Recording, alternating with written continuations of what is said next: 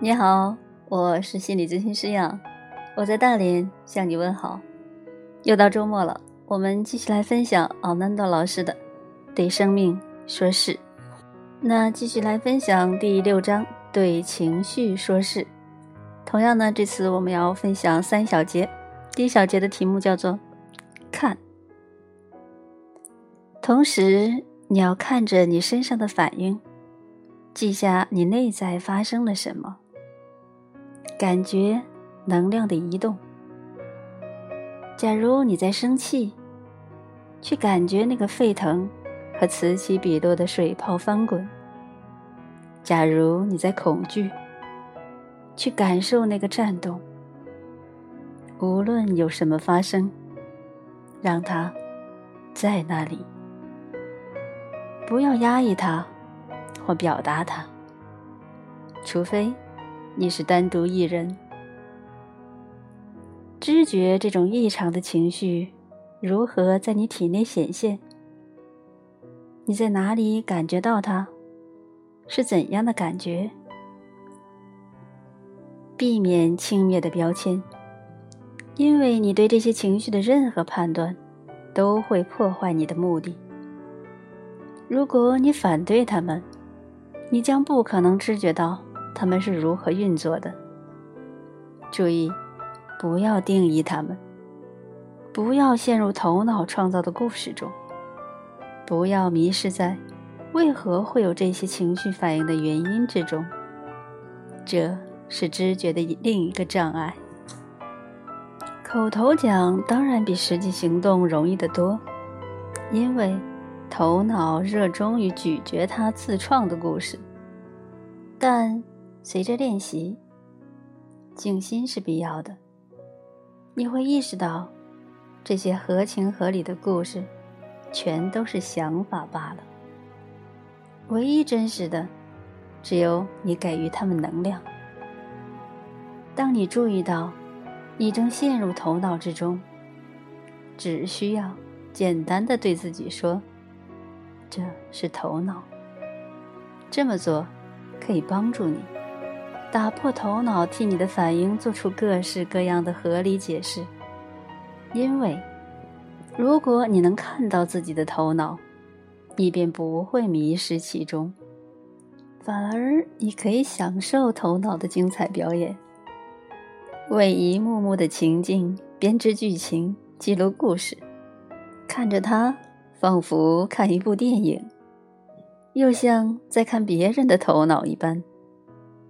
你看到头脑的无助，他会时时把事情假设成最坏的情节，然后借着责怪别人，使那些在你身体里面自然而生的反应合理化。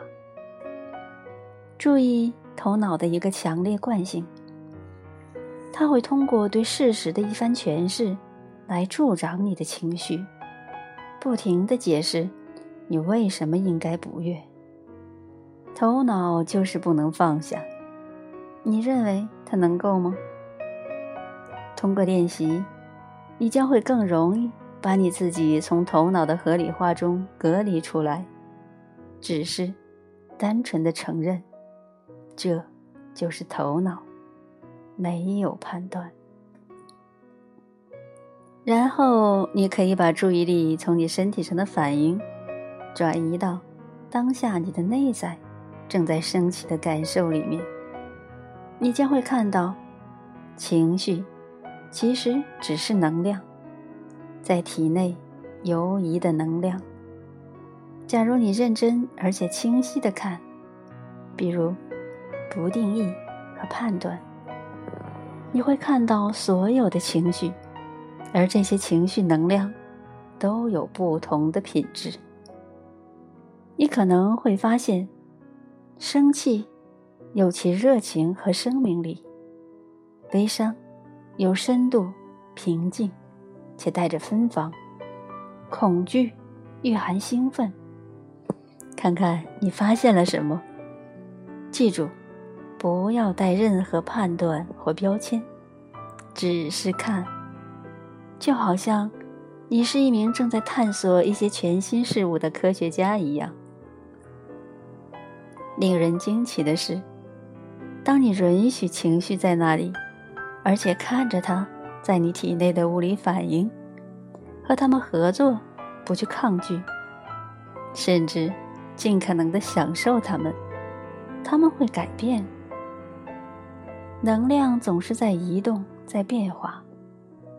如果你不去阻止它、压制它，不向别人发泄，并允许他以健康自然的方式表达他自己，那么一会儿，你会发现他改变了。当身体饥饿时，他需要吃东西；当身体恐惧时，他需要颤抖；当身体生气时，他需要呐喊尖叫，不是冲着谁，拿靠垫出气。猛击墙壁，或来一次长跑，然后这感觉就消失了。所以，假如你没有陷入头脑对情境的诠释所衍生的心理反应中，你就有可能把注意力移到身体的物理反应上。再过一会儿，如果他们做到了他们要做的事，这些反应便会。平息下来。好，下一节还有理解，在这个点上，很少有机会让你认识到另一层面的自己。因此，你可以理解为什么你的头脑会在第一时间感到受威胁。假如你能了解到这一点，那么下一次，当你处于类似的情境，你便不会有那么强烈的反应，因为你的头脑不会再感到太大的威胁。现在你可以问一下自己：是什么想法会激起那些情绪？会有什么最糟糕的事发生？我在害怕什么？是什么信念引起了恐惧或生气的能量？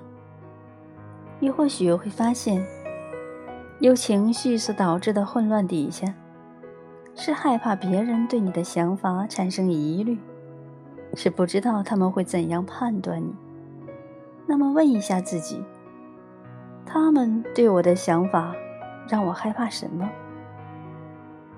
你可能会发现自己在担心失去一些东西，或被取走一些东西，物质上或精神上的。这将让你进一步发现，事情的根源在于比较。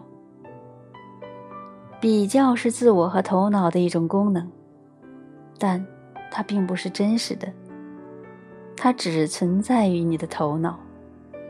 记住，我们都是独一无二的，我们不可能，也不需要向任何人存在，邀请我们来到这世界。不因为什么，只因为我们这个样子已经足够好到让存在向我们张开双手了。因此，和别人比较是完全浪费时间和能量的事。这样做是不明智的，更遑论健康了。也许你发觉引发你情绪的，其实就是你恐惧自己会步入发疯状态。也许你感到你没有根，没有支撑；也许你觉得自己没有价值；也许你发现自己害怕死亡，你感到岁月匆匆，时光如沙般从你的掌缝之间流逝，而你还没有真正的活过。也许你害怕孤单，感到内心空虚，那种空虚感与死亡。无异，勇敢的往你的内在看，寻找引致你情绪的根源，给自己一个机会，拿掉你头脑中的威胁。因为当你能够说“是的，在那里的就是他”，那他就不再是一个威胁，因为他已不再是无意识的，你知觉到他，于是。他失去了凌驾于你之上的隐藏力量。假设某人没有邀请你参加他们计划中的聚餐，那对你的自我是一种威胁。你可能会生气或恐惧，或者产生一种下沉无望的感觉，我们称之为伤心。首先，知觉你有一个反应，承认它，愤怒或任何情绪在这里。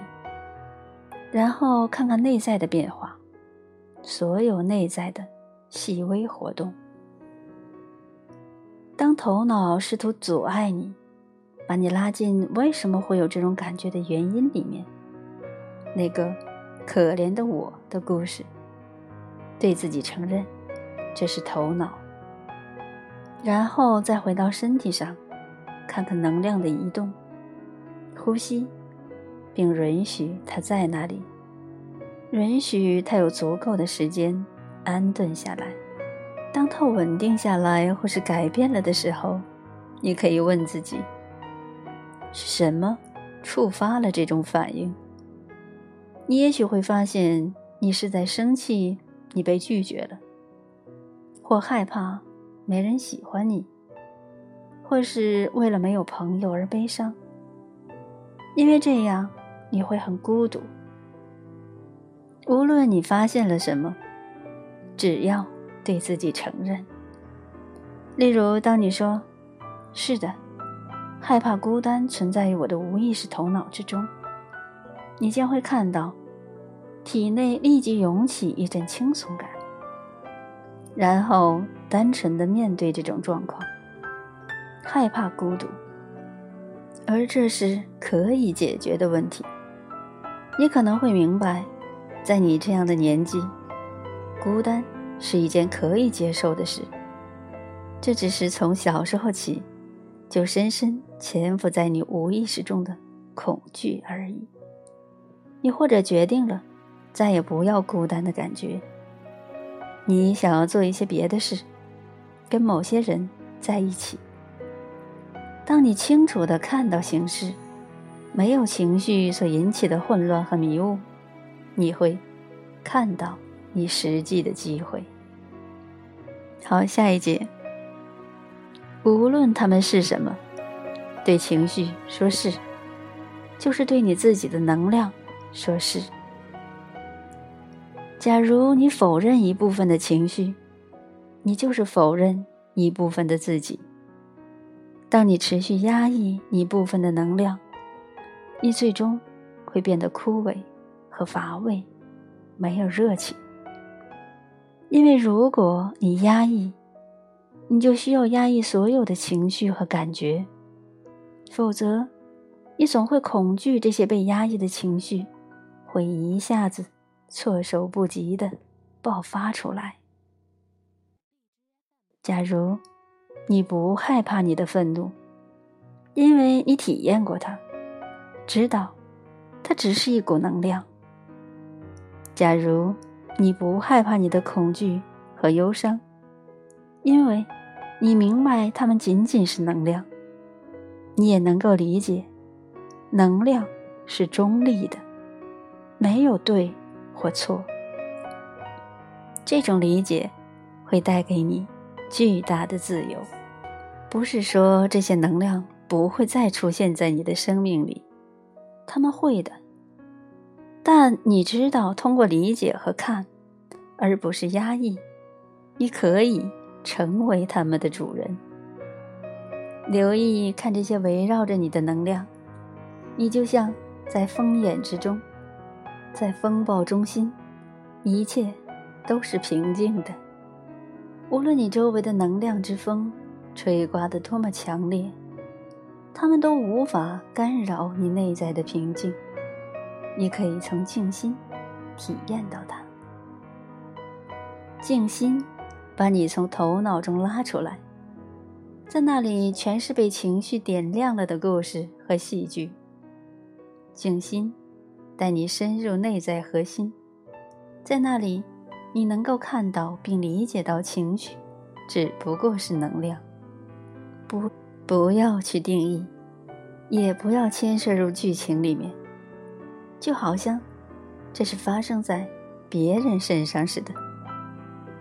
当你已经掌握到抓住情绪中的自己这一技巧时，承认它就在那里，并且感觉这股在你体内的能量，而不迷失于头脑编织的故事当中，那么你便能够享受这个能量。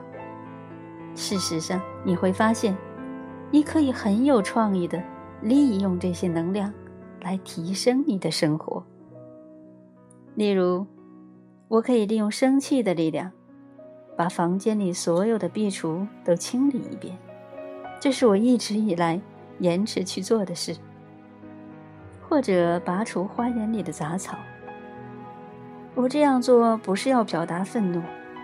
我只是利用愤怒所引发的活力，以更具创意的方式来达到某些目的，而且得出的效果异常的洁净和清晰。